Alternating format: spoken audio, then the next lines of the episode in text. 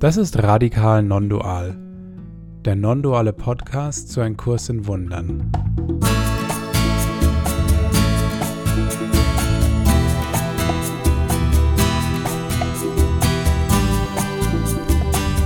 Wir sind Andi, David und Felix und wir laden dich ein, unsere Reise mit einem Kurs in Wundern mit uns zu teilen.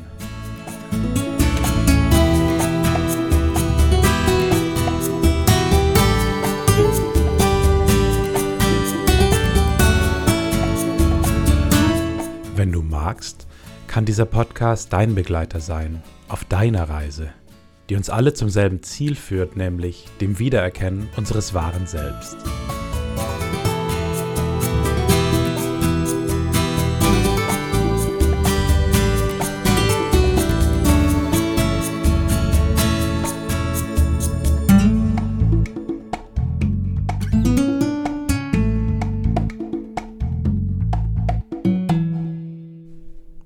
Hallo und herzlich willkommen zu Radikal Nondual, dem Kurs-Podcast.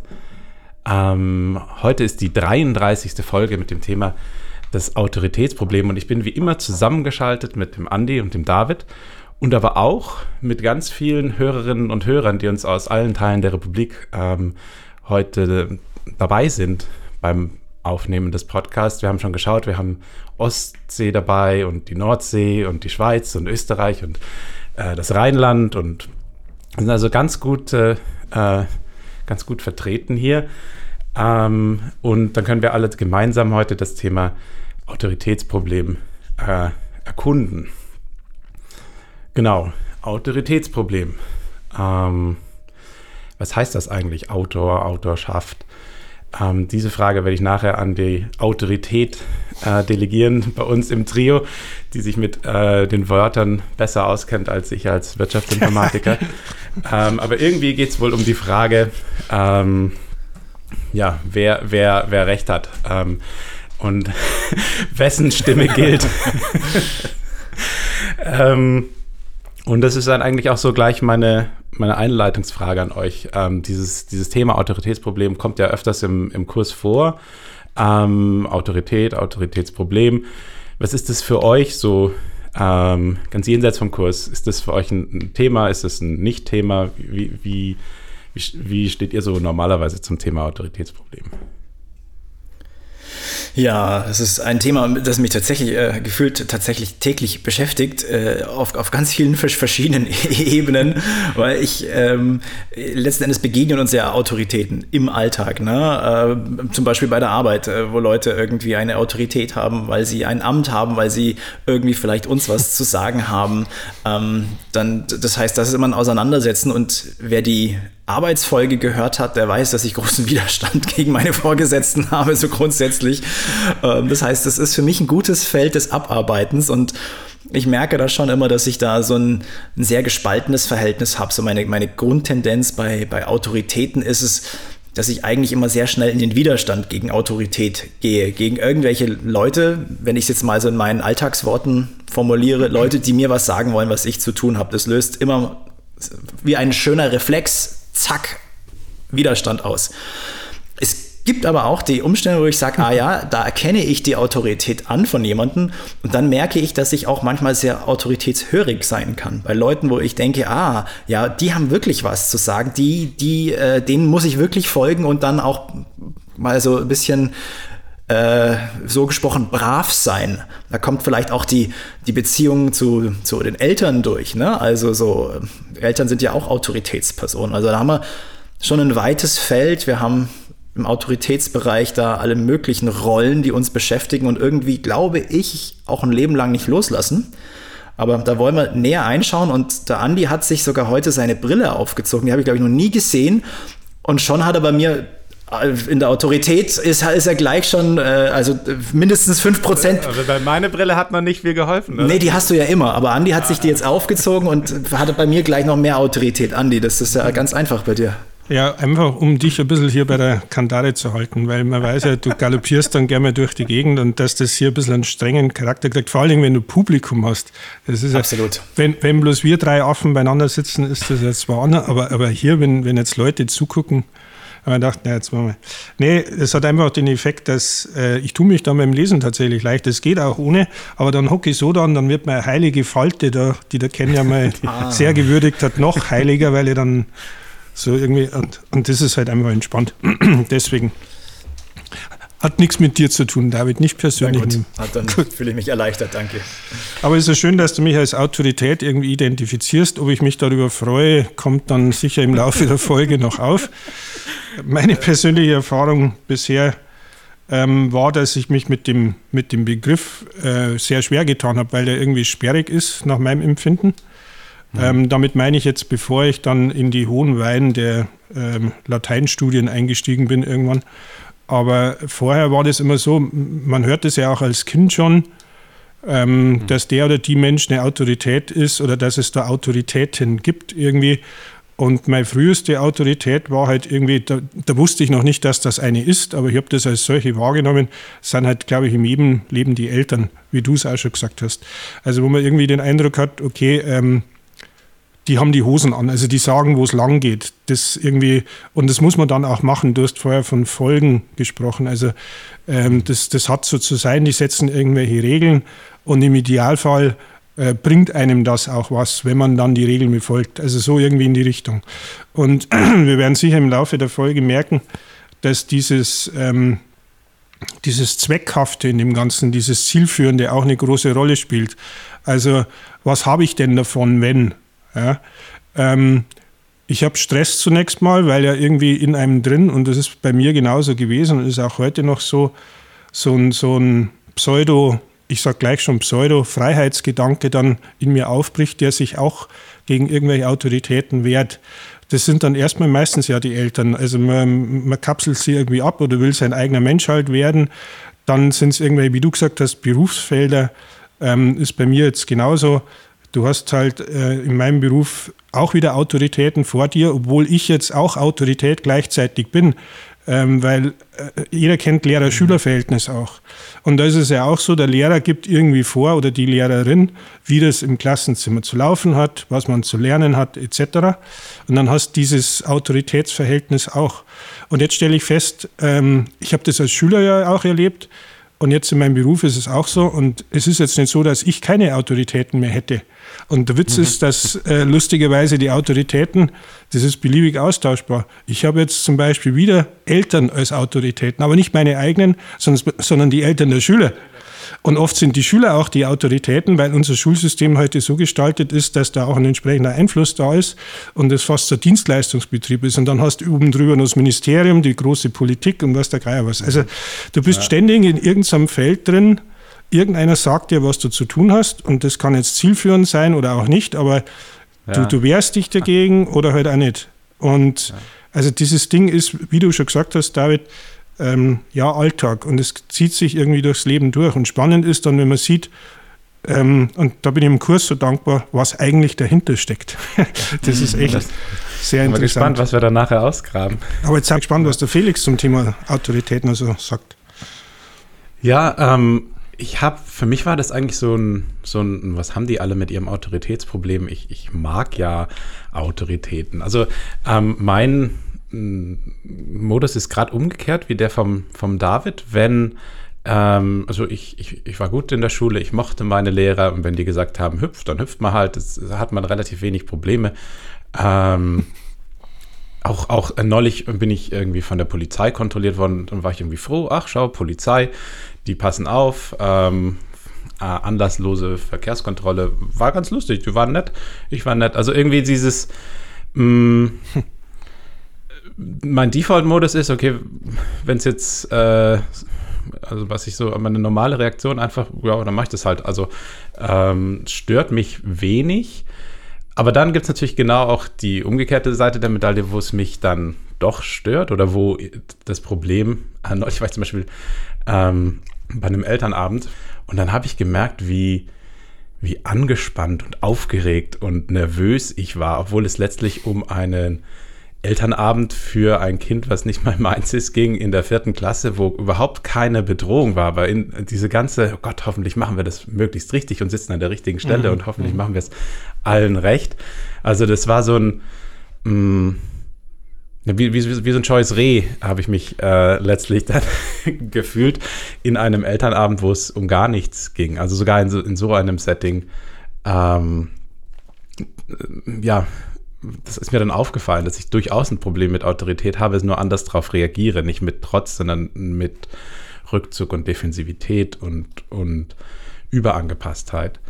Ähm, und, und dann kenne ich natürlich auch, wenn jetzt jemand, der muss nicht mal eine Autorität sein, der, der will aber unbedingt, dass ich was mache ähm, und es passt mir aber nicht, dann oder auch selbst wenn ich es vielleicht machen will, aber wenn jemand darauf besteht, dass ich das mache, ähm, dann ist die Wahrscheinlichkeit groß, dass ich das irgendwie schlecht finde. äh, wenn es jemand mit Autorität ist, dann mache ich es wahrscheinlich. Wenn es jemand auf meiner eigenen Ebene ist, dann finde ich es wahrscheinlich doof, wenn der so drauf besteht. Wenn er dann aufhört, darauf zu bestehen, geht's wieder. Dann kann ich erst anfangen, drüber nachzudenken. Ach, eigentlich würde ich es ja gern machen. Aber ähm, also ich, ich habe mich gerade gespiegelt gesehen bei dem, was der, was der David gesagt hat. Ähm, genau, so, so ist mal mein, mein Verhältnis zu dem mhm. Thema Autorität. Mich erinnert das jetzt ein bisschen an eines unserer Vorbereitungsgespräche, äh, wo wir darüber gewitzelt haben, dass diese verkappten, autoritätshörigen meistens die schlimmsten äh, Diktatoren sind in Wahrheit. Ähm, ja, also das finde ich aber also wirklich hier wirklich sehr unverschämt. Na, ich meine, ich will da hier nichts unterstellen, ja. natürlich. Ja. ja deshalb, deshalb wird es ein bisschen daran erinnert. Dieses berühmte Wort, was der, der Ken Wapnick ja immer mal wieder sagt, dass die, die offensichtlichen äh, Autoritäten, also Diktatoren oder sowas, die sind ja nicht das Problem, weil die machen keinen Hehl draus. Ja, also so Hitler hat er immer gesagt, das ist kein Problem, da weißt du sofort, was Sache ist. Schlimm sind die, diese, diese so verkappten, die nach außen so tun, als würden sie immer ganz brav, aber dann in Wahrheit, nee. ja. Aber wie du, wie du gesagt hast, das ist so dieses, die, die, ja, wie soll man es nennen, Ambivalenz, die in diesem ganzen Zeug mhm. drin hängt und darum soll es ja heute auch gehen und was eigentlich dahinter steckt. Das ist, wenn wir, wir haben ja schon äh, über ein bisschen Wortherkunft das angedeutet, dass wir uns das auch anschauen wollen, so von, von, von verschiedenen Ebenen. Wir können ja, wenn wir mal schauen, Autorität äh, aus dem Lateinischen, der Auktor, äh, ist da ein hilfreicher Ansatz. Ähm, der Auktor im Lateinischen bedeutet so viel und da wird es schon interessant. Es bedeutet Urheber, Schöpfer, Förderer und Veranlasser. Also wenn wir jetzt über das Autoritätsproblem sprechen und wissen, dass der Auktor eigentlich der Urheber und der Schöpfer ist, dann wird es schon sehr interessant. Wer ist denn der Urheber von dem, was dann Autorität hat, der Schöpfer von dem Ganzen. Und da sind wir dann äh, schon beim, beim, großen, beim großen Thema. Ne? Also die, klar, die Schöpfer sind die Eltern, die haben, unsere Schöpfer weltlich gesehen sind unsere Eltern. Andi hat es auch nochmal betont, die größte Autorität.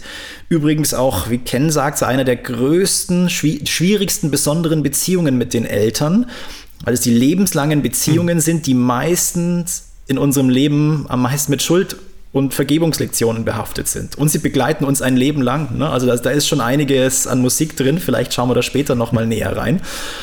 Aber auch dann eben die, die, die Förderer, Veranlasser. Ja, Lehrer können Förderer sein, aber auch Veranlasser von viel Strafe, vielleicht auch viel Schmerz, wenn sie uns Dinge anweisen, die wir nicht befolgen wollen. Und dann gibt es auch Staatsautorität. Ne? Die Polizei hat staatliche Autorität. Äh, man, nennt sie auch die Gewalten, ne? also Staatsgewalt, weil sie Gewalt über uns haben und entscheiden können, dass wir Dinge tun, die wir vielleicht nicht tun wollen. Dass wir uns mhm. an bestimmte Regeln halten im Positiven, dass es funktioniert, aber auch bestimmte Dinge tun, die wir vielleicht gar nicht wollen. Steuern zahlen. Wer will denn Steuern zahlen? Ne? Äh, vielleicht Felix, weiß nicht, äh, ja, das sind ja so Sachen, wir müssen Steuern zahlen, ja, müssen uns an die halt Staatsautorität halten. Interessant ist es, dass die meisten Autoritäten in unserer Welt auf unser Verhalten einzielen. Ne? Also so wie wir bestimmte Dinge, wie wir uns im Straßenverkehr verhalten, wie wir uns äh, eben im, im, rechtlichen Bereich verhalten. Und das ist ja so die, diese weltliche Sicht ähm, der Autoritäten. Aber Andi, du hast auch, glaube ich, nochmal einen Blick auf dieses Wort Auktor, aber auch Autoritas, Auctoritas, nein, Auctoritas äh, geworfen. Ja. Auctoritas, ja. Du hast, du hast im Wesentlichen jetzt das, was an dieser Urheberschaft dranhängt, schon erklärt. Und ich glaube, was für den weltlichen, wie du es jetzt nennst, Umgang ist, ist gleich für die, für die Interpretation, wie wir die Dinge sehen. Ein wichtiger Aspekt ist, ähm, ist wie wir den Begriff, äh, das ist eine Autorität in dem und dem Gebiet verstehen. Da geht es jetzt vielleicht gar nicht so sehr um diese Urheberschaft, was ja dahinter steckt, sondern das ist meistens gepaart mit so einem Begriff wie, ähm, der kennt sich in dem Bereich aus, der weiß da was. Also wenn man jetzt sagt, Kern Wapnick ist eine Autorität im Kurs, dann heißt es jetzt nicht unbedingt, dass der den geschaffen hat, aber dass der über das Ding Bescheid weiß, mhm. also in unserem weltlichen Verständnis. Also hängt in diesem ganzen Begriffsfeld immer mit drin, ähm, vielleicht jetzt gar nicht unbedingt die Schöpferkraft, das ist das, was ganz weit dahinter steckt. Aber dieses Ding, ich kenne mich in dem Bereich aus, ich weiß da etwas, also der, das, der Begriff Wissen, was wieder ganz nah an dem Begriff Wahrheit auch dranhängt. Das heißt, wenn ich jetzt was über einen Kurs wissen will, dann frage ich halt den. Dann gibt es natürlich, wie ihr alle wisst, sofort die Streitigkeiten. Ja, ist es wirklich eine Autorität oder gibt es da nicht ganz andere Leute, die mindestens genauso viel wissen oder mehr? Also hat man sofort dieses Konkurrenzding auch wieder drin. Mhm. Was schon mal darauf hindeutet, dass das vermutlich ähm, nichts Gesundes ist. Also im, im, im kursisch verstandenen Sinne, wenn es um so Widerstreit geht und Hierarchien und das ist ja da immer gleich mit drin. Und was ich, bevor ich auf den Begriff nochmal komme, auch gleich mit einfließen lassen möchte, ist das Gefühl, das glaube ich wir auch oft haben, so in unserem Alltag. Ähm, Autoritas, der, der lateinische Begriff bedeutet Macht. Entscheidungsmacht auch bedeutet Einfluss und bedeutet auch Würde. Also wenn er jetzt mal darüber nachdenkt, wenn jetzt jemand als Autorität dasteht, bin ich sehr schnell in einem Gefühl auch drin von, ich will jetzt noch nicht sagen Opfer-Täter, aber es geht in die Richtung. Ich würde eher sagen, im, in einem Verhältnis von Macht und von mir selber Ohnmacht. Also wenn ich so einer Autorität gegenüberstehe, fühle ich mich sofort mal ohnmächtig. Wenn ein Lehrer seine Autorität übertrieben darstellt, fühlt sich der Schüler ohnmächtig, weil er feststellt, ich habe hier nichts zu entscheiden. Wenn ich einer riesigen Firma gegenüberstehe, die halt jetzt mein, mein Handy irgendwie verwaltet, ich möchte aber jetzt gern Neues, dann sagt Apple, kaufst du ein Neues oder sonst was. Du hast als, als Konsument keine wirkliche Macht, sondern du musst dich halt fügen. Das Thema Steuern, wenn der, wenn der Staat halt sagt, es gibt Steuern, dann hat man vielleicht irgendwann diese idealistische Gedankenwelt und sagt, naja, das kommt ja allen zugute, das ist ja für, für alle, das ist ja sinnvoll. Ja, aber du hast jetzt überhaupt keinen Einfluss drauf, was, was wird mit meinen Steuern gemacht. Ja, und dann entsteht so ein Gefühl von Ohnmacht. Und das ist ein Verhältnis Eltern-Kinder so.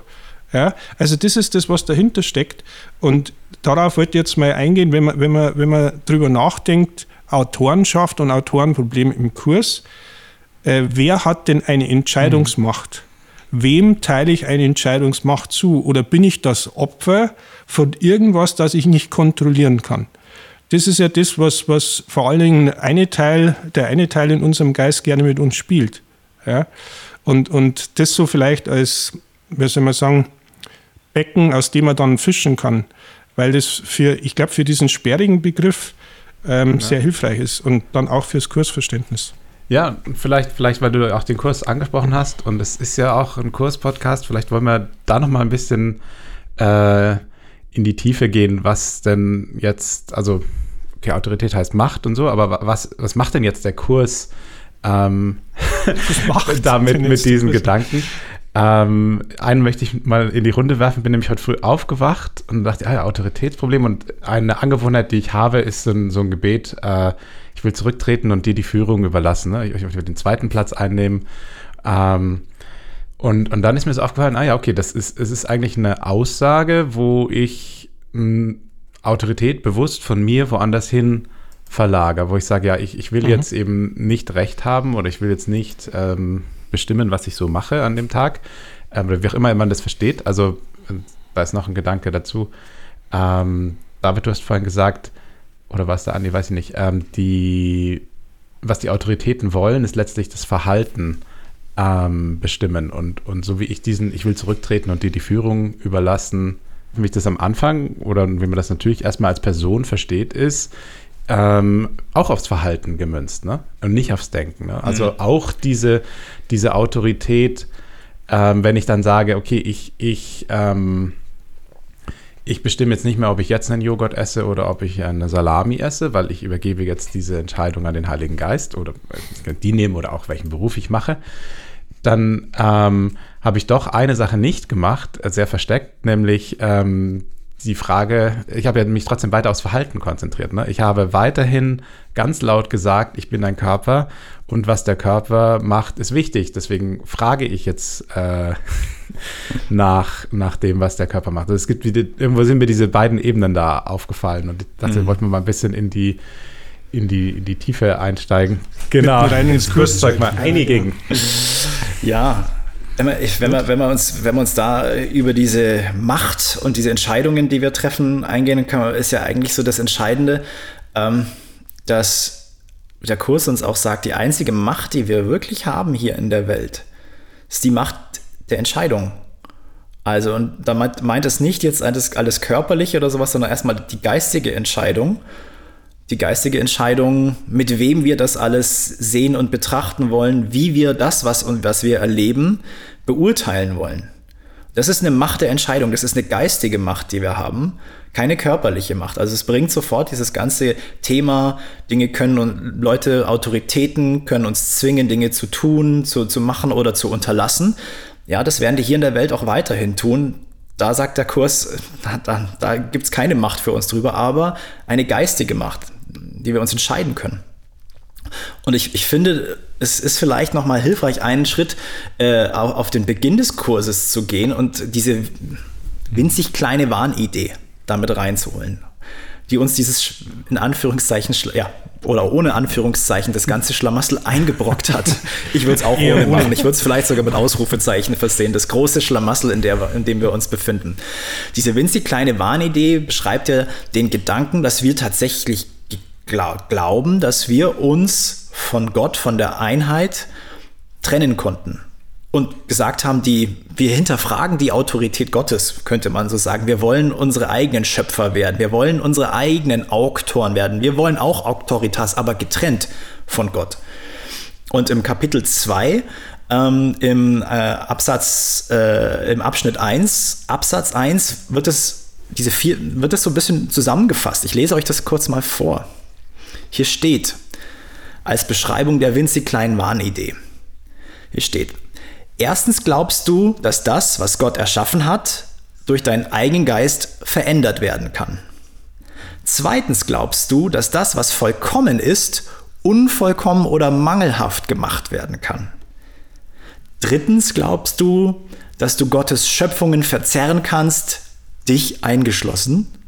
Und viertens glaubst du, dass du dich selbst erschaffen kannst und dass die Richtung deiner eigenen Schöpfung bei dir liegt. Also, diese vier Schritte kurz zusammengefasst beschreibt eigentlich die Wahnidee.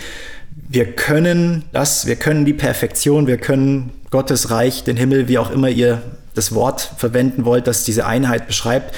Wir können diese Einheit zerstören, wir können uns von dieser Einheit trennen, wir können das, was Gott geschaffen hat, unvollkommen machen und verändern und wir können uns eigentlich selbst erschaffen. Und genau das ist ja der Ego-Gedanke. So, hier, ich erschaffe, wir, wir erschaffen uns selbst. Wir sind unser eigener König. Wir sind unser eigener Herr, unsere eigene Herrin. Wir haben jetzt das Sagen. Wir haben uns von Gott getrennt. Ja, jetzt ist die Konsequenz. Jetzt müssen wir unsere eigene Geschichte schreiben. Wir wollen unser eigener Autor sein und ähm, wollen eine Geschichte schreiben, die in irgendeiner Form uns passt. Das Problem ist nur, meistens geht es sich oder es geht sich nicht aus. Aber erstmal diese. aber, aber manchmal. Meistens in ganz, ganz wenigen Fällen. Ne? Also ich, ich hoffe, ja, es geht In meinem Fall geht es sich gerade noch aus. bei den aber, anderen klappt es nicht. Das ist offensichtlich. Bei mir. Richtig, genau. Aber wir sehen, wir sehen, es bringt letzten Endes das schon so auf eine, auf eine Schöpfergeschichte. Also wir wollen, wir wollen eine Gegenschöpfung machen zu Gott. Ne? So, wir wollen uns trennen und sagen, was du da gemacht hast, Gott, reicht uns nicht. Oder wir fühlen, also es ist ja metaphorisch jetzt gesprochen, ne? Ähm, wir fühlen uns eingeengt äh, von, von der Liebe Gottes. Die Liebe ist uns nicht genug, wir wollen was anderes. Und deswegen wollen wir unser eigenes Programm, wir trennen uns und wir gehen jetzt, wir machen unsere eigene Geschichte. Ist ja ein bisschen auch die Geschichte des verlorenen äh, Sohnes, der sich ähm, dann eben raus äh, aus dem Staub macht vom, vom Hofe des Vaters und sagt, ich will jetzt mein eigenes Ding machen. Und und merkt, er findet eigentlich nur äh, den Mangel und landet irgendwann in der Gosse, bis er sich entsinnt, wieder zurückzukehren. Aber ich glaube, das als ein bisschen die Grundlage, dass wir uns, wir haben uns, wir haben eine bewusste Entscheidung getroffen, uns zu trennen. Und die Frage ist jetzt, ja, was machen wir daraus mit all den, mit all den Dingen, die daraus entstanden ist? Also das vielleicht so kursisch nochmal als Einordnung, dass wir da eine Entscheidung getroffen haben und immer noch eine Entscheidung treffen. Die, die Entscheidung ist bis zu diesem Zeitpunkt immer noch, eigentlich will ich doch noch meine Geschichte weiterschreiben. Ich glaube immer noch, dass da einiges für mich zu holen ist, wenn ich meine eigene Geschichte schreibe, weil ich weiß doch, was ich am besten, was am besten für mich ist und ich habe da ein klares Programm. Das mit dem was war jetzt super, dass du das am Schluss nochmal gesagt hast, dass das was ist, was nicht irgendwie wir haben mal, sondern das ist andauernd. Und wenn man jetzt die, die Ebenen, die du jetzt gerade aufgemacht hast, nochmal hernimmt, wir erleben uns halt jetzt in der Welt mit den Autoritäten, die wir hier kennen. Im Hintergrund steht das, was du gesagt hast. Und ich finde es halt spannend, weil der Kurs uns genau da abholt, wo wir ja jetzt sind, sonst bräuchte man den Kurs nicht, ähm, um wieder dahin zurückzukommen, diese Entscheidung wieder zu haben. Ich will jetzt bloß den einen Punkt, den wir vorher in der Einleitung gehabt haben, mit dem verknüpfen, was du gesagt hast. Also, was heißt denn, wenn ich mich gegen, wie du vorher gesagt hast, David, gegen so vermeintliche weltliche Autoritäten wehre? Da steckt dahinter der Gedanke, dass ich selbst der Urheber meines glücklichen Lebens sein will dass ich ja selbst weiß, was für mich gut und richtig ist. Und das heißt jetzt nicht, dass das auf der Ebene nicht durchaus so sein kann. Mir geht es jetzt nur um die Gedanken. Also ich will eine Freiheit haben, selbst die Dinge zu regeln. Der Witz ist, und das versucht uns der Kurs beizubringen, dass es immer um unser Selbst geht. Die Frage bloß jetzt ist, welcher Autorität läufst du geistig nach? Also auf wen hörst du? Und das macht uns der Kurs so ganz klar. Das Selbst ist nichts im luftleeren Vakuum, also getrennt von allen. Das ist das, was wir uns gerne vorstellen würden, dass ich selbst die Autorität von allem bin. Das ist so dieses, ich setze mich auf den Thron Gottes, ja, was oft so als Bild benutzt wird. Was wir oft in unserem Alltag auch erleben. Ich will mir von niemandem was sagen lassen, ich weiß doch selbst am besten, etc., etc., etc. So, das ist exakt der mhm. Gedanke. Und der Kurs weist uns auf etwas hin, was du jetzt auch schon mit angedeutet hast. In Wahrheit ist es nicht so, ähm, dass jetzt heißt, ich oder die anderen, sondern ich, geistiger Entscheider, entscheide mich immer für eine Seite. Bloß die eine Seite erzählt mir nicht, was ich eigentlich tue und wo es hinläuft. Und das ist die Ego-Seite. Wenn ich mich für die entscheide, was wir ständig immer noch tun, dann heißt es, ich habe dieses Gefühl von, ich kämpfe hier gegen eine Autorität an, in dem Fall meistens Gott bezeichnet im Kurs, die irgendwie mir feindlich gegenübergesinnt ist, weil die mir den Gefallen nicht tut. Ja? Also den kleinen Wunsch, den ich gern hätte, meiner Besonderheit etc. So, also habe ich dieses Autoritätsproblem in meiner DNA drin, sobald ich mich fürs Ego entscheide. Das heißt, ich muss irgendwie resonieren mit so komischen Machtverhältnissen, sobald ich den Eindruck habe, ich komme nicht zur Geltung. Und der Kurs sagt aber, pass auf, das ist exakt der Ego-Gedanke. Jetzt läufst du halt deinem Ego-Geist nach, was auch ein Teil von dir ist, und das ist aber der Teil, der dich in ein illusionäres, weil getrenntes, weil nicht zielführendes, weil tödliches System führt. Darum geht's. Also am Ende dieses Systems mhm. steht Tod ist gleich Verlust, ist gleich Schmerz, ist gleich Mangel. Für dein Selbst übrigens, nicht für irgendein anderes Selbst. Und die Parallele wäre, wenn du dich an deinen wahren Autor erinnerst und kapierst, dass du Teil dieses Autorenschaftsseins bist, das ist ja nicht so, dass du dann Gott einen Gefallen tust und du selbst nichts davon hast, das ist das, was uns das Ego gerne erzählen würde. Dann kommt das gleiche Selbst in den Frieden. Und in der Welt heißt es jetzt wieder, das ist jetzt wurscht, ob jetzt der Lehrer das sagt, was ich gern hätte oder nicht. Das macht vielleicht ein unangenehmes mhm. Gefühl, mag sein. Wenn ich aber jetzt den Kurs dabei habe, kann ich das beleuchten und kann sagen, ah, okay, ich habe jetzt ein unangenehmes Gefühl. Ja, warum? Weil ich glaube, dass das hier die Realität ist und dass das jetzt von meinem Glück abhängt oder andersrum, dass mein Glück davon abhängt, werde ich jetzt gelobt an der Stelle, habe ich hier eine Regel befolgt, etc. Ich hoffe, dass das jetzt nochmal klar ist. Also, dass dieses blöde Ding, was wir alle mit uns rumtragen, äh, ich muss hier für meine Freiheit kämpfen und in Wahrheit laufe ich dem größten Diktatoren nach, den ich in mir drin habe. Selber. Das ist ja kein externes mhm. Ding. Ja, weil es halt intern ist, ne? weil, weil ich. Ähm auch, auch als freister ähm, Mensch halt Mensch ja. bin. Und, und letztlich, so wie ich das jetzt rausgehört habe, das wollte ich nochmal, ähm, oder auch, dass letztlich die, das Autoritätsproblem auch wieder eine Identitätsfrage ist, weil der eine Autor, ich, sagt, ich bin der ja. Felix. Ich, Ego, Ego Felix. Ähm, und der andere Autor sagt, nee, nee, du bist, du bist der reine Geist. Felix, keine Ahnung, was das sein soll. Und, und einer von den beiden hat recht. Ähm, aber mir passt nicht, welcher von den beiden recht hat, weil ich bin es nicht, das weiß ich schon. Ähm, aber ich kann glauben, dass ich recht habe. Ne? Ich, kann, ich kann so lange darauf beharren, dass ich der Felix bin, dass ich in einer Welt lebe.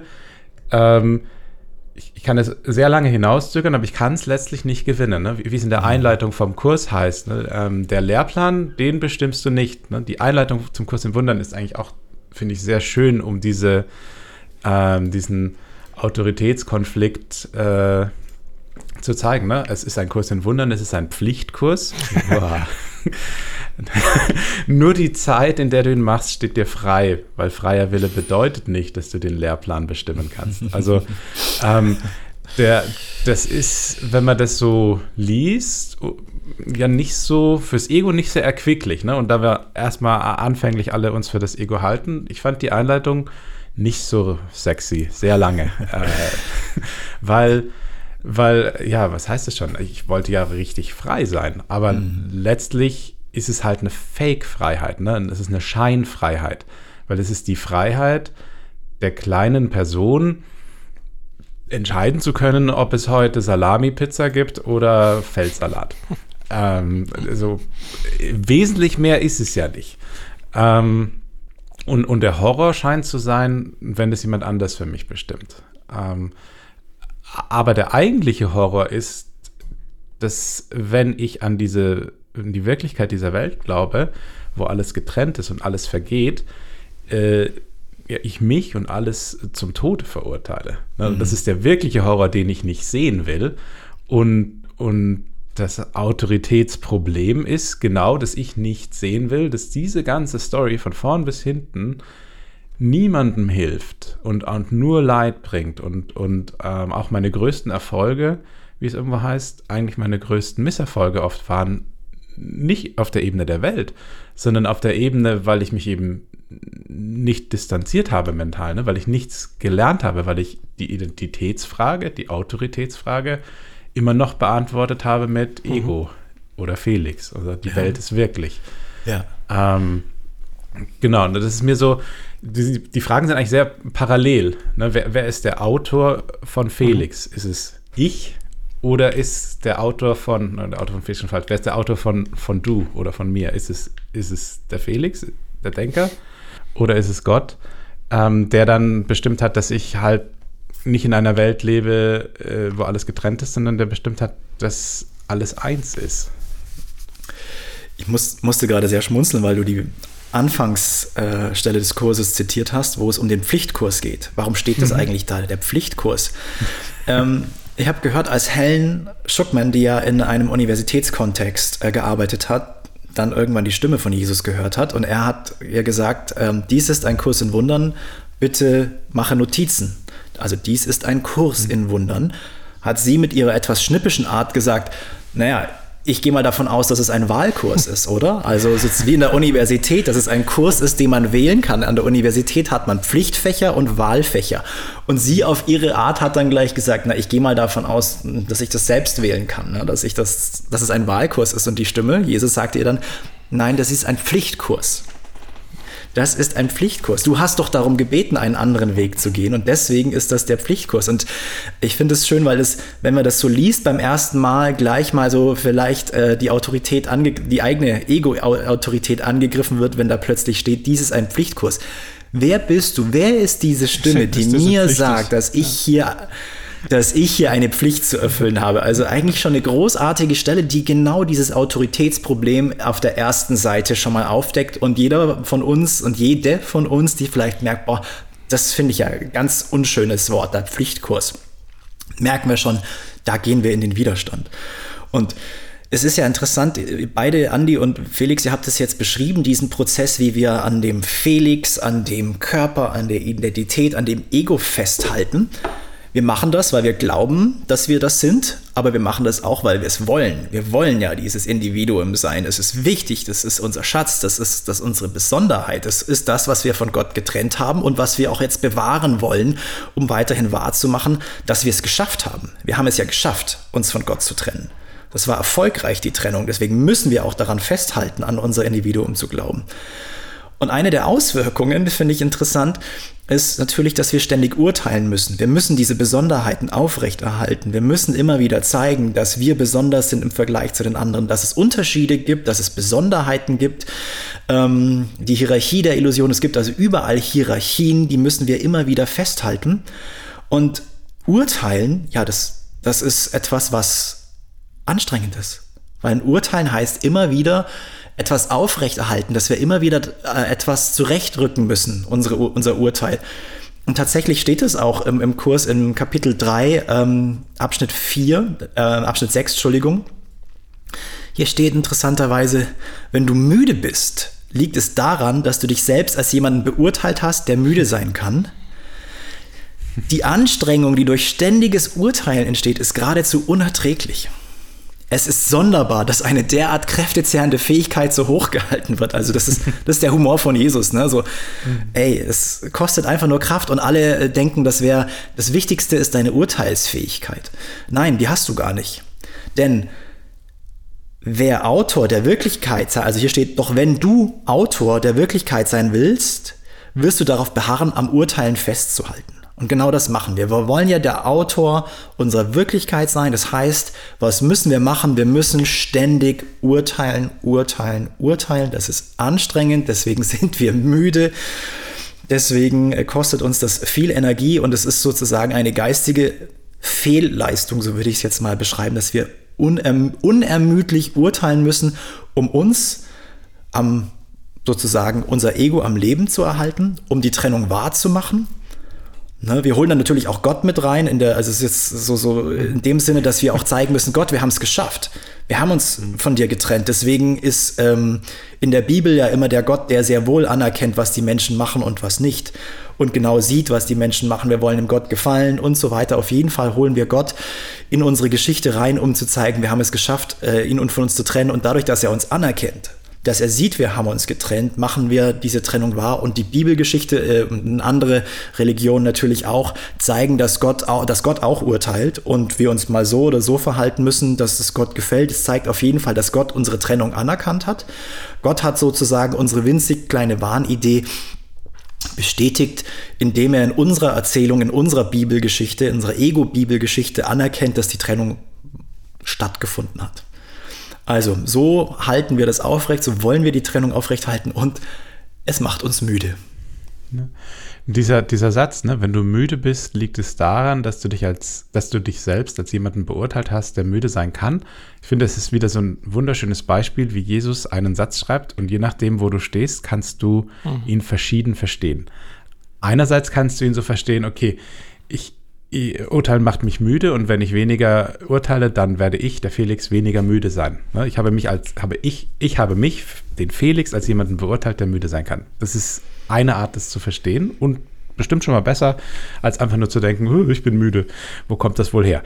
Ähm, und irgendwann später, wenn wir dann auf diese Identitätsfrage zurückgehen, dann kann man den Satz genauso so lesen, wenn du müde bist, liegt es daran, dass du dich, wer ist dieses Du, als jemanden beurteilt hast, der müde sein kann. Letztlich liegt es daran, dass du dich für einen Körper hältst und nicht für einen Geist. Ähm, für, für den reinen Geist. Also wenn, wenn du müde bist, liegt es daran, dass du nicht weißt, wer du bist, wer du wirklich bist. Also ich finde, das ähm, auf, auf jeder Ebene, wie man versteht, bringt er einen äh, einen mhm. Schritt weiter. Ähm, es ist mir beim Lesen so aufgefallen, dass es einfach so ein wunderschöner schöner Satz ist. Ich bin in keinem Fall das Opfer. Einerseits, aber wenn ich noch sehr mit der Person und ich das noch gar nicht sehen will, dann bin ich halt nicht das Opfer, dass ich jetzt müde sein muss. Da gibt es einen Weg raus als Person. Und dann gibt es sogar einen Weg raus an den Glauben an die Person. Also, der ist mir gerade aufgefallen, der Satz. Ich finde es schön jetzt mit dieser Autorität zu verknüpfen mit diesem Begriff, denn man spürt da, glaube ich, raus, diese sanfte Autorität, die der Kurs hat oder die auch sein Sprecher, wenn ihr so wollt, hat. Ähm, ich weiß nicht, wie es euch gegangen ist, jetzt im Detail, äh, so durch die diversen Folgen schon so etwa im groben Rahmen.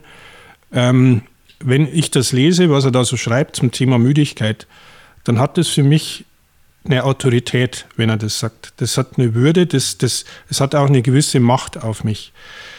Und wenn ich jetzt daran denke, wofür Jesus als Symbol ja steht, dann ist es für die andere Seite in meinem Geist, der ja nicht getrennt von mir ist, sondern der für die maximale Verbundenheit in dem Geist steht.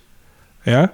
Und das heißt auch wieder, deswegen komme ich jetzt auf sanfte Autorität, ähm, sanft deswegen, weil er auch in unserem komischen Irrenzustand, den wir glauben, dass wir gerade haben, den wir glauben, dass Realität ist, uns abholt, indem er sagt, pass auf, du nimmst jetzt alles als getrennt wahr, also nimmst du auch mich als getrennt wahr. Aber ich biete dir eine Autorität an, die zu einem anderen Ziel führt, als das andere Ding in dir, an das du jetzt glaubst. Die Ego-Autorität heißt nämlich, du bist müde, was auch in dem Symbol Tod drunter steckt. Ja? Also wenn man todmüde ist, ist kein schönes Gefühl, ja? kennt jeder. Das hängt wieder im Begriff drin, todmüde. Und das, das klingt jetzt so harmlos, aber das ist genau das, was er meint. Und dann holt er uns ab und sagt, pass auf, nimm mich gern als zunächst mal extern irgendwie wahr oder als eine andere Person, weil so denkst du jetzt gerade. Aber du spürst bei mir die Autorität, ich will dich wieder in eine maximale Verbindung mit dir selbst bringen. Das heißt nicht, dass irgendjemand anders, irgendein Gott, von dem du gar keine Ahnung hast, wer oder was das sein soll, sondern es geht um dich selber. Er holt uns da ab, wo wir sind. Ich kann dir dabei helfen, dass du dich weniger müde fühlst. Einfach dadurch, dass du dich geistig dazu entscheidest, die Dinge, wie es im Kurs so schön heißt, anders zu sehen. Das ist jetzt einfach bloß mal allgemein formuliert und ich bin mir sicher, wir kommen dann noch auf ein paar praktische Beispiele. Aber ich habe das, das Signal sehr wohl gesehen und ich glaube, das ist jetzt auch, auch passend. Jetzt haben wir viel Theorie gemacht und viel äh, Stoff tatsächlich. Also so ist es. Und dann machen wir jetzt eine kleine, eine kleine Reflexionspause an der Stelle und möchten euch einladen, auch nochmal zu schauen. Thema Müdigkeit, Thema Urteilen. An welchen Urteilen, an welchem Teil eurer Geschichte, die ihr auch genau so immer noch beurteilen wollt, haftet ihr noch an? Und was hat es euch bisher gebracht, an dieser Geschichte festzuhalten? Mit den Gedanken gehen wir in die Pause und hören uns gleich wieder.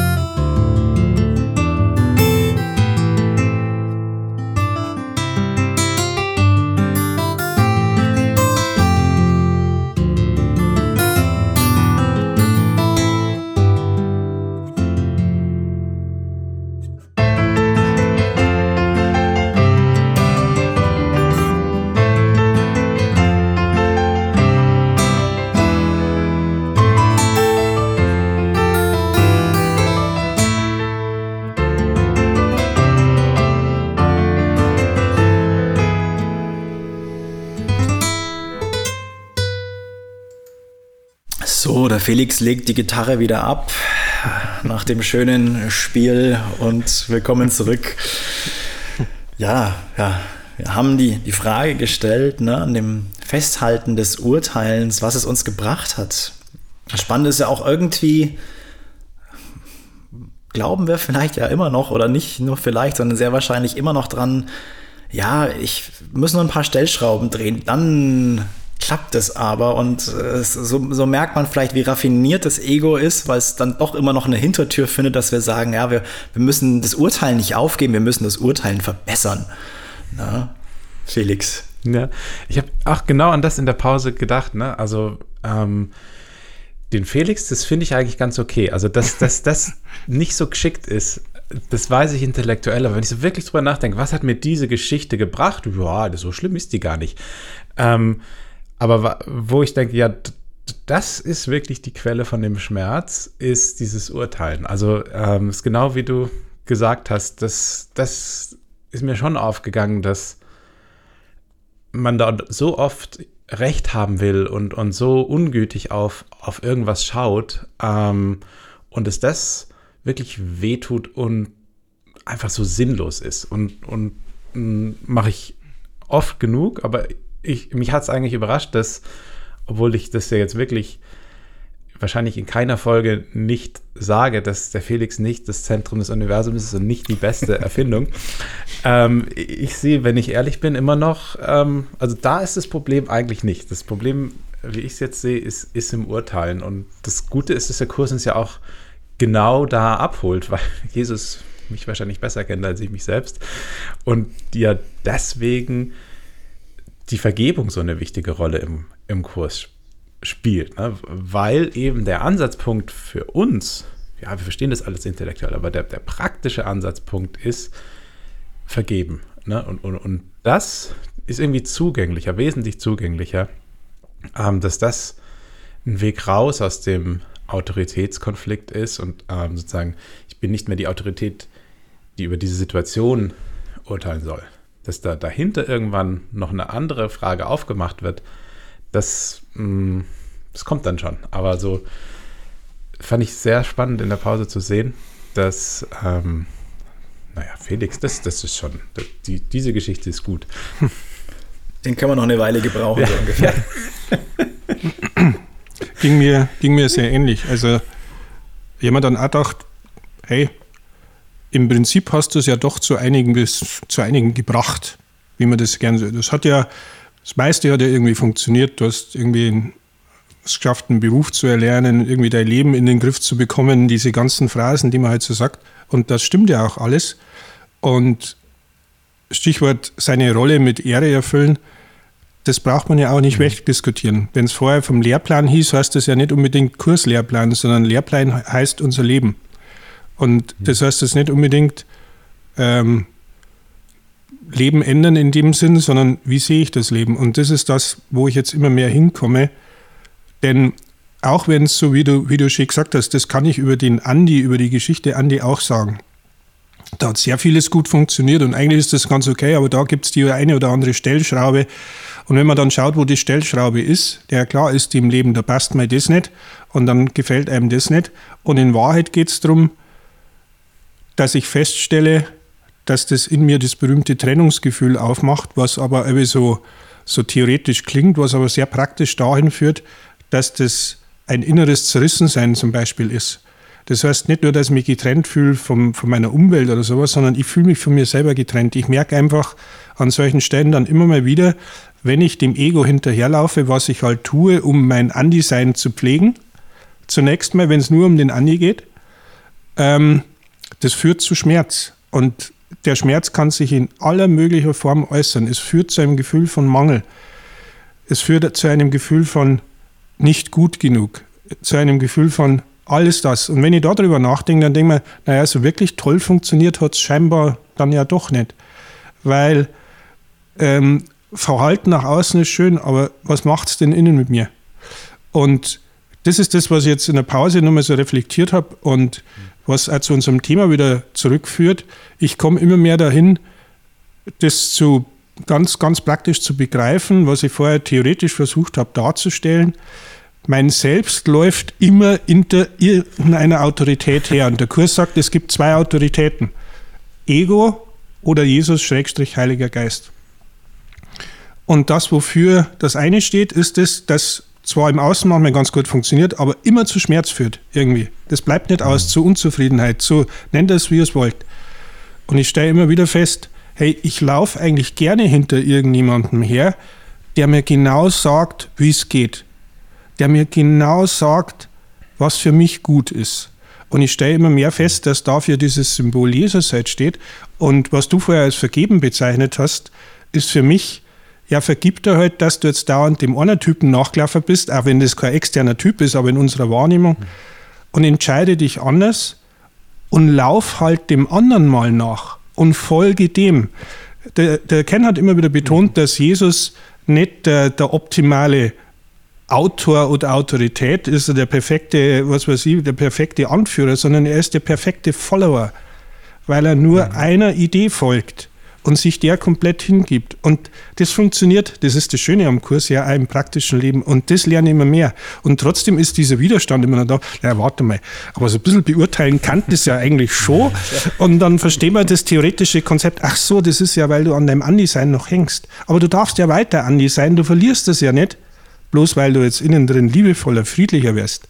Da bist du trotzdem Andi und kannst deine Geschichte weiterfahren, aber die Geschichte schaut halt innen drin nicht getrennt aus, sondern maximal mit mir selber verbunden. Und das wäre ein schönes Ziel. Ja? Mhm. Also über das habe ich jetzt nachgedacht und da gibt es viele Beispiele, aber wir müssen jetzt mal schauen, was der David noch so als, als Reflexionspotenzial hier bietet.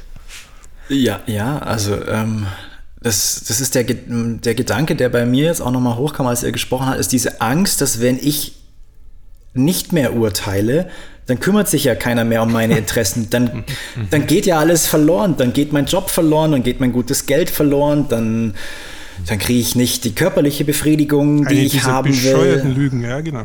Ja, genau. das Ego ist, sagt das Ego ist alles Chaos. Genau. genau. und deswegen muss ich doch, also ich muss schon ein paar Sachen, da muss ich mich schon drum kümmern und, und versucht, und dann so, so, dann biegt sich ähm, mein Ego das so her, ja, dann mach doch bestimmte transzendente Übungen und äh, spirituelle Sachen, aber den Kern bitte behalten, der ist schon wichtig und der ist, der hat dich doch auch jetzt auf den, wir sind ja auf den Kurs gekommen, du hast ja das heilige Buch gefunden, so ungefähr so, ne?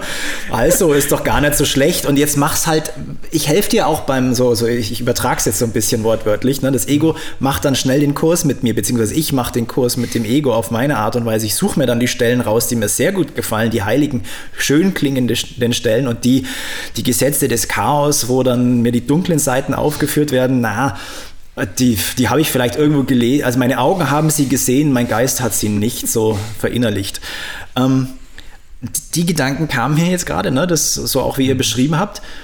Und was mir hilft, ist auch so die, also so eine Erinnerung, so Moment, okay, also wenn wir jetzt, wenn ich einen Schritt zurücktrete und eigentlich merke, ja, wenn ich immer nur nach meinem Besten äh, streben will, ich merke, eigentlich hat es mir nichts gebracht. Der Schmerz ist in jeder Form, in jeder Lebensphase irgendwie geblieben. Auch die Dinge, die ich erreicht habe, die mir doch so wichtig waren, die mir ha, Erleichterung, Erlösung, Freude, Ex Ekstase versprochen haben, die haben meistens sehr, sehr kurz angehalten und äh, die Leere irgendwie innerlich ist geblieben. Also das, was ich immer will, funktioniert nicht. Wenn ich jetzt das übertrage und sage, ich kann es an den Heiligen Geist, ich kann es an Jesus abgeben, um wen kümmert sich der Heilige Geist? Um alle, um das Ganze, um das Große, um das große Selbst. Also in meinem Geiste kann übersetze ich das dann für mich, wenn ich das abgebe, dann kann ich dem folgen oder so sehen, was zum Besten für alle ist. Und nicht nur für mein kleines Selbst, mhm. für den David. Wenn das dann so gelenkt wird, dass es das Beste für alle ist, dann bin ich doch da auch mit drin. Und dann denke ich mir, ah, dann werde ich ja nicht vergessen. Das hilft mir dann so ein Stück weit äh, zu sagen, okay, das ist doch ein, ein schöner Gedanke, ähm, wenn ich die Führung an den Heiligen Geist abgebe, dann wird sich um alle gekümmert. Und Mhm. Diese Brücke hilft mir dann von dem, ich möchte es aber so wie ich habe, ähm, beurteilen, weil ich dann zumindest etwas einfacher es akzeptieren kann, dass ich nicht vergessen werde, dass es, dass, dass, dass sich da, dass da jemand ist, der sich auch um, um mich, der David, mit dem ich mich doch immer noch identifiziere, was noch Teil davon ist, um den wird sich gekümmert, aber auf eine andere Art und Weise. Dem wird es gut gehen, weil er dann irgendwann merkt, was er wirklich ist und das Leiden dann weniger wird. Und diese Übertragung ist, es ist dann für alle gesorgt, die hilft mir ein Stück weit. Mhm. Weil alle dann ja dich auch mit ein, einschließt. Ist das genau? Ist das? Weil dann dann, dann bleibe ich ja. nicht zurück äh, und denke mir, ja, ja, weil ich es so, ich war zu bescheiden und dann, ähm, dann ähm, sind die guten Plätze schon vergeben. Das ist wieder so ein bisschen das Before you go mhm. poof, you go peace Prinzip. Also man, man braucht ja, genau. keine Angst haben, dass es einen zerreißt. Äh, ich habe jetzt bloß die ganze Zeit überlegt, vielleicht sollte man da auch noch hinschauen, was macht man denn jetzt mit diesen ganzen schlauen Erkenntnissen? Wären wir dann jetzt, wenn es um Autoritäten in unserem Leben geht, wären wir jetzt anti-autoritär und, und sagen dann, na, wir akzeptieren keine Autorität mehr in der Welt, weil die Welt ist ja eh bloß so eine Ego-Illusion und äh, wie, gehen wir damit um? Weil das ist ja auch was, was uns im praktischen Alltag sehr hilft, auch den, den Kurs so anzuwenden, wie er eigentlich gemeint ist, diese Frage. Und ich glaube, das ist vielleicht gar nicht so doof, wenn wir da nochmal drauf schauen. Na, weil es ist dann die Frage, ne, wird man, äh, ja. wird man Rebell oder wird man hörig oder soll man es jetzt machen? Wird man irgendwie, hat man selber keine Entscheidung mehr zu treffen oder so? Und ich glaube, der wichtigste Punkt ist, äh, nicht zu vergessen, dass der Kurs sich nicht aufs Verhalten bezieht, sondern aufs Denken. Ne? Dass es nicht darum geht, die, die, das ist ja immer die Frage, die, die, uns interessiert. Soll ich das jetzt machen oder mhm. soll ich das jetzt nicht machen? Und das ist aber nicht die Frage, die den Kurs bewegt. Die Frage, die den Kurs bewegt, ist nicht, was ich tue, sondern wozu. Also, oder mit welchem Lehrer, ne? in welchem Geisteszustand ich es dann mache oder nicht mache. Und das ist, das ist, das ist letztlich ähm, der Schritt wieder von der körperlichen Ebene, vom Verhalten in den Geist. Ne? Ich kann es tun oder nicht tun und ich kann es, äh, ich kann denken mit dem Ego, mit dem Heiligen Geist. Und das Ego will immer mich festnageln, ja, soll ich das jetzt mit mir machen lassen oder, oder muss ich jetzt äh, hier, hier dagegen halten? Ähm, und der Heilige Geist will immer sagen, das ist doch gar nicht die Frage. Die Frage ist doch, mache ich es im Frieden oder mache ich es im Frieden nicht? Oder mache ich es im Unfrieden oder mache ich es im Unfrieden nicht? Also die, die eigentliche Frage und die eigentliche Entscheidung, diese Macht der Entscheidung, liegt ja nicht daran Salami, Pizza oder Feldsalat, sondern Frieden oder Unfrieden. Und die entscheidet sich mit dem Lehrer. Und, und das Ego hat diese Verknüpfung, David hat so schön gesagt, ne, wenn ich meine Salami-Pizza kriege, dann bin ich glücklich. Oder diese Sachen, von denen ich mir immer Glück und Zufriedenheit ähm, verspreche, das funktioniert aber nicht. Und, und ich denke, jeder, jeder weiß das, weil man schon so oft ganz glücklich war, dass man das und das und das erreicht hat und dann die Lehre trotzdem wieder da war. Weil, weil man letztlich nicht den Lehrer gewählt hat, der wahre Fülle im Geist mir gibt, sondern immer bei dem Lehrer geblieben ist, der außen nach der Erfüllung gesucht hat und sie halt kurz gefunden hat und dann aber gleich wieder sagt, ja, aber jetzt ist es ja nicht genug. Jetzt habe ich die erste Million, also ist nicht mein Problem, aber jetzt habe ich die erste Million, jetzt brauche ich 10 Millionen. Wenn ich 10 Millionen habe, brauche ich 100 Millionen und so weiter. Also es ist, es, es ist, hm. es ist nie genug ähm, weil im Geisteszustand ich immer den Lehrer weiter gewählt habe, der mir gesagt hat, es ist nicht genug. Ähm, und also gemünzt auf die Frage, wie gehen wir jetzt damit um, ist, glaube ich, der erste Schritt, innehalten und zu erkennen, dass diese Frage fast schon wie eine Falle ist, äh, mache ich das jetzt oder mache ich das nicht, sondern die wichtige Frage ist, mit welchem Geisteszustand mache ich das. Ne? Ähm, könnte also, wenn ich in mir so eine Emotion aufschwappen sehe, das, das nervt mich jetzt oder so, dann habe ich ja mh, hm, gleich einen Vergebungsgegenstand. was, was ist hier los? Das kann ich beobachten. Kann ich sagen, ja, okay, das scheint mich jetzt äh, hier es zu scheint mich zu triggern. Offensichtlich. es scheint.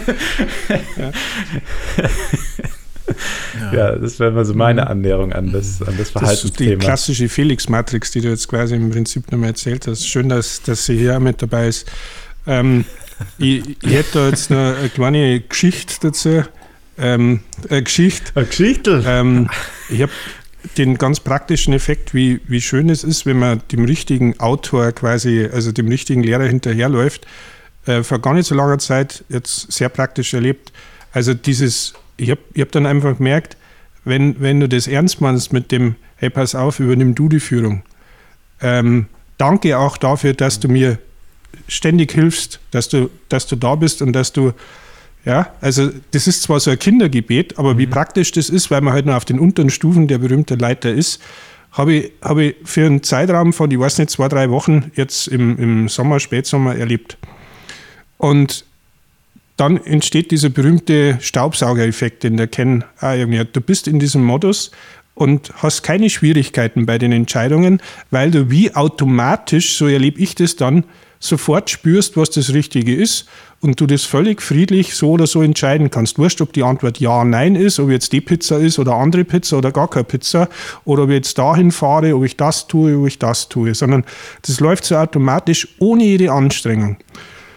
Und dann plötzlich passiert irgendwas. In meinem Fall jetzt, ich war jetzt so fucking krank, wie ich schon seit langer Zeit nicht mehr krank war. Also wirklich, es war nichts anderes als eine Grippe, ja mit allem, was halt aber da ist. Und dann denke ich mir, naja, die Grippe ist jetzt nicht das Problem, aber was macht denn mein Ego gern mit mir? Es hält mich irgendwie davon ab, dass ich zu lange in diesem friedlichen Zustand bin, weil ich ja nicht vergessen darf, dass ich Andi ist gleich Andi, der Mensch, die Person, der Körper bin. Und eine der perfekten Methoden ist, ah, da schickt man ja mal, in Anführungszeichen, was ja so nicht passiert, eine Krankheit. Es, und dann heckst plötzlich um und denkst da, ich habe mich dann erlebt jetzt diese, diese zwei Wochen nicht, dass das nicht aushaltbar war. Es war mehr als der berühmte Männerschnupfen. Also ich bin halt bettlägerig gewesen und so, hohes Fieber. Aber ich denke mir dann, ja, fuck, und wo ist jetzt mein Frieden? Hängt jetzt mein Frieden tatsächlich davon ab, dass ich nicht krank bin? Und dann merke ich, wie das in mir arbeitet und dann rege ich mich darüber auf, dass ich doch jetzt das eigentlich verstanden habe und auch angewendet habe und dann geht es plötzlich nicht. Und dann, ja, und dann merke ich, wie, dies, dann merke ich, wie dieses dieses Getrenntsein in Form von Hass auf mich selbst entsteht. Und dann denken wir wieder, da ist der Lehrplan. Genau wie du gesagt hast.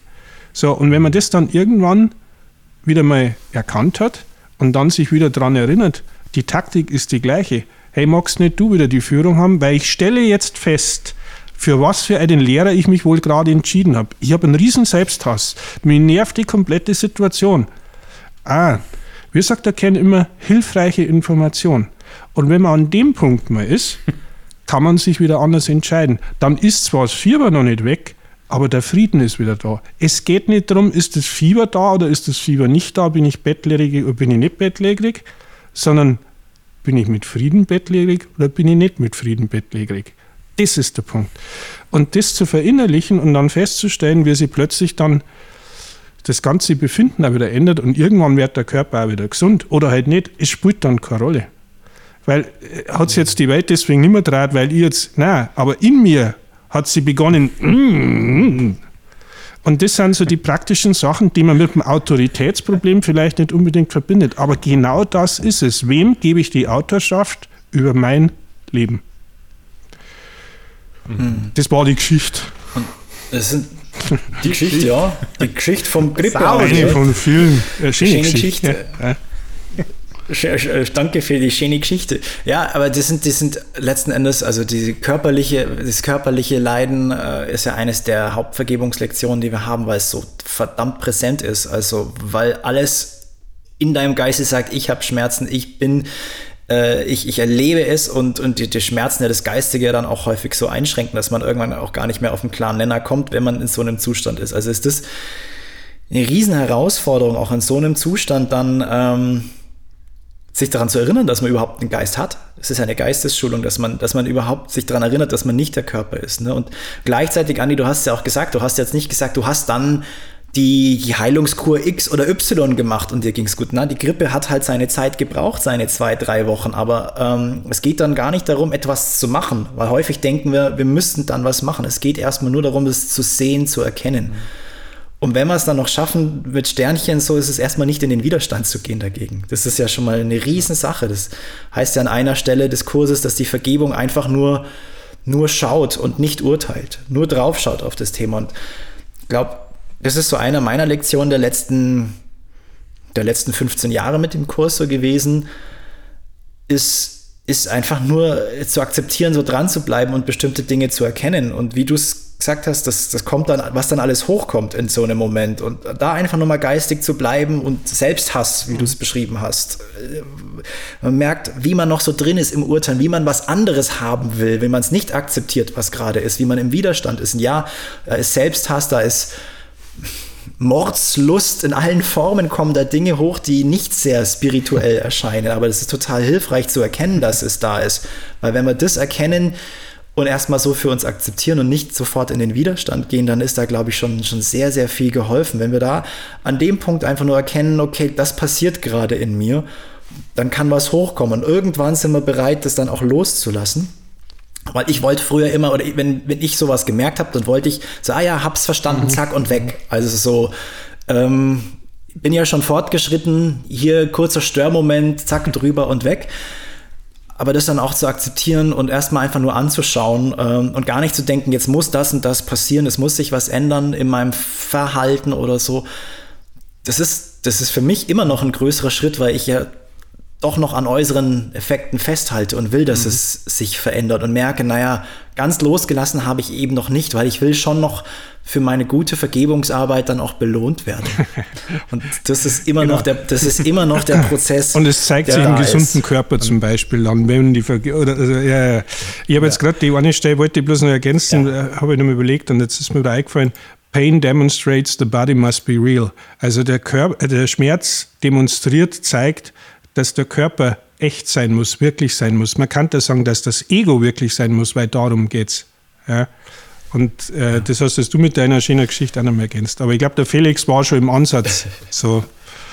Ja, ich, ich wollte nur ähm, noch eine Sache, äh, eine Lanze dafür brechen, dass das nicht untergeht. Ähm, dass man durchaus ja auch äh, was tun darf, ja. wenn mich was stört ähm, oder so, dass es nicht heißt, dass man, dass es nicht heißt, okay, ich schaue jetzt mir nur die Gefühle an und, und bla bla bla, sondern das, das was ich da gerade gesagt habe, ist, ich schaue mir die Gefühle an und wenn ich dann mich für den anderen Lehrer entscheide, kann es durchaus sein, dass ich im Frieden ähm, irgendwas mache, irgendwo äh, auch, auch widerspreche an, in, in Frieden sage, ähm, also ich sehe das anders und, und ähm, wir sollten das nicht so machen oder was auch immer die angemessene Form ist ähm, in, in den jeweiligen äh, Beziehungen, äh, in denen ich stehe. Also ich, für mich bin ja so dieser überangepasste Charakter. Mein die, äh, Standardfehler ist dann, mich zu ärgern, zu vergeben und nichts mhm. zu unternehmen, weil ich denke, Lang, vergeben. Reicht, reicht, langt. Das verleugnet aber meine Lebensrealität und das ähm, ist letztlich nicht, nicht sonderlich gütig, weil in, in manchen Situationen ähm, muss man eben auch, auch handeln. Und, und es ist auch keine Lanze dafür, nur blind zu handeln und, und, und jetzt ärgerlich zu widersprechen und, und einfach nur den Ego-Tanz aufzuführen. Aber es ist eine Lanze innezuhalten, zu schauen, okay, was passiert jetzt hier? Aber nicht dann schon, okay, jetzt habe ich vergeben, jetzt reicht es. Vielleicht, genau. es sind zwei Sachen, die schließen sich nicht aus. Genauso wie du, wenn du krank bist, dann nimmst du die Medizin und vergibst. Nur vergeben ist nicht weise. Nur die Medizin nehmen und nicht vergeben, auch nicht zwingend weise, sondern es sind, es sind zwei Sachen, die man ganz parallel machen kann. Und ähm, das wollte ich nur noch mal eine Lanze dafür brechen, dass man das nicht vergisst, dass man, dass man auch was tun darf. Das ist eine schöne Lanze. Ähm, ich habe ich hab auch eine Stelle zu der Lanze, die weiß ich schon auswendig, weil ich es so oft vorgelesen habe, aber dann immer ja. wieder vergesse. Der berühmte Kompromissansatz, von dem du jetzt gerade redest, äh, Seite 24 im Textbuch, wer es lesen möchte, da, da steht das genau drin, dass Magie quasi auch okay ist. Also wenn da irgendwas wehtut, dann kümmere dich bitte auch um deinen Körper, weil das Wichtigste ist, dass das Angstlevel mal runterkommt, weil du ohne die Angst dich nie fürs Ego entscheiden würdest. Also wenn du Angst hast oder irgendeine Form von Ärger, ist logisch, dass du aus der Schlaufe erstmal nicht rauskommst. Das ist ja das Zweck von dem ganzen Ego-Autorenschaft, Scheißdreck, Entschuldigung. Ähm, und dann hilft es halt sehr, wenn man vielleicht dann, ja, nicht vergisst, dass man jetzt nicht nur vergibt, wie du jetzt so schön gesagt hast, sondern vielleicht halt auch sein Grippemittel der Wahl nimmt oder sonst irgendwas tut, was halt hilft. Genau, oder halt in, in einer, einer, Autorität widerspricht oder irgendwie einwirkt auf seine Umgebung, weil das dann die Medizin ist, an die ich, ich glauben kann. Genau, also ja. das ist das, das andere jetzt wieder. Du darfst auch gern Revoluzer sein, wenn du, wenn das jetzt zu deiner Person passt und wenn du das Gefühl hast, das ist halt deine Rolle jetzt in der Welt, okay, dann mach das. Es geht wieder nicht darum, bin ich jetzt Revoluzer oder bin ich nicht Revoluzer, sondern bin ich friedlich Revoluzer intern oder bin ich mit Ego Revoluzer intern. Das ist der Punkt. Also um die Felix-Matrix auch nochmal zu würdigen an ja. der Stelle. Ja. Ja, ja ich, ich, äh, da, damit haben wir ja letzten Endes, ja, also die, die, die Revolution, die Revolution-Frage ähm, ausführlich besprochen. Und ich schaue gerade so mit Blick auf die Uhr, haben wir schon, glaube ich, äh, zumindest Teile des Autoritätsproblems jetzt intensiv besprochen. Ja, das ganze Thema mit Eltern und äh, anderen Autoritätspersonen ist vielleicht noch mal ein Thema für eine andere Folge. Das können wir uns noch mal überlegen, weil da steckt auch viel Pfeffer drin. ähm, und ich denke, dass äh, wir von unserer Seite aber für die heutige Folge hier zum Ende kommen können, vielleicht noch mit ein paar Housekeeping-Gedanken, also noch ein paar organisatorischen Punkte, Punkten, ähm, dann die noch einbringen, bevor der Felix eine Schlussstelle hat. Ja, ähm, wir möchten uns nicht nur für alle Hörerinnen und Hörer, die heute hier live bei uns dabei sind, gerade herzlich bedanken, dass sie mit uns diesen Weg gehen. Auch für alle Zuhörerinnen und Hörer da draußen von unserem Podcast möchten wir uns bedanken, dass ihr uns unterstützt, sei es finanziell, aber auch mit euren Rückmeldungen. Wir freuen uns immer wahnsinnig zu hören, wenn jemand sagt, Mensch, ich habe euren Podcast gefunden, finde ich interessant, spannend oder hilfreich und es hat mir auf, einen, auf einen bestimmten Gedanken verholfen. Einfach zu wissen, wie kommt unser Podcast an und ähm, ja, wenn auch Fragen sind, die ihr euch wünscht oder Gedanken, die mit uns zu teilen, ist eine, eine, schöne Sache. Wir freuen uns da immer sehr drüber. Und wenn ihr mit uns in Kontakt bleiben wollt, gibt es auch die Möglichkeit, sich auf unserer Webseite in unseren Newsletter einzutragen. Den verschicken wir einmal pro Monat mit ein paar Gedanken von uns, auch zur neuen Folge. Ähm, und die Hörerfragen, die wir bekommen und beantwortet haben, ähm, verpacken wir auch immer in den Newsletter, so dass einmal im Monat auch die Frage des Monats mit dabei ist. Also wer den Newsletter bekommen möchte, einfach sich bei uns eintragen. Ähm, wir versenden ihn einmal im Monat. Ja, und in dem Sinne kommen wir auch schon zum Ende. Felix, eine Schlussstelle eine, hast du noch eine, uns, ne? Genau, pro Folge eine. Einer geht noch. Ein, one, one einer, das ist aus, einer geht noch. aus der Lektion äh, 154, äh, die den äh, zum Autoritätskonflikt passenden Titel trägt, Ich bin unter den Dienern Gottes.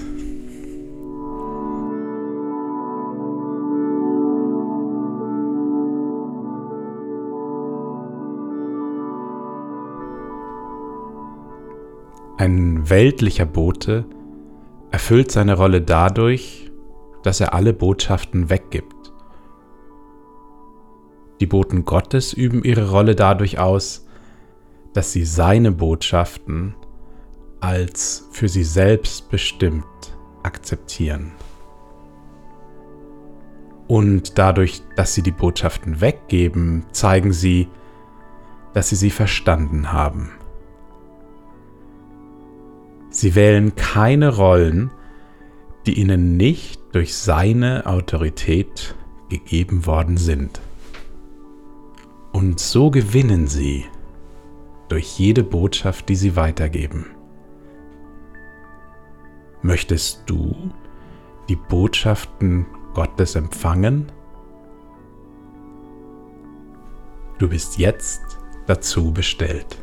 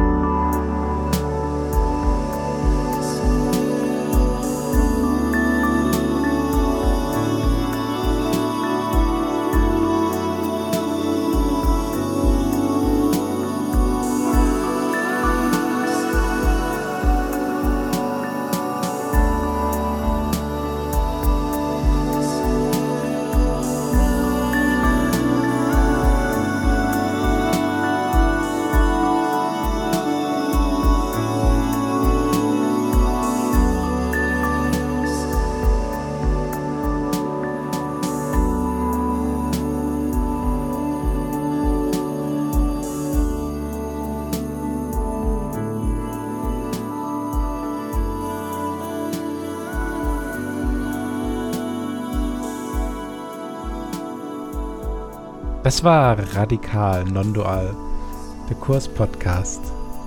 Wir freuen uns, dass ihr zugehört habt und sagen Tschüss und bis zum nächsten Mal.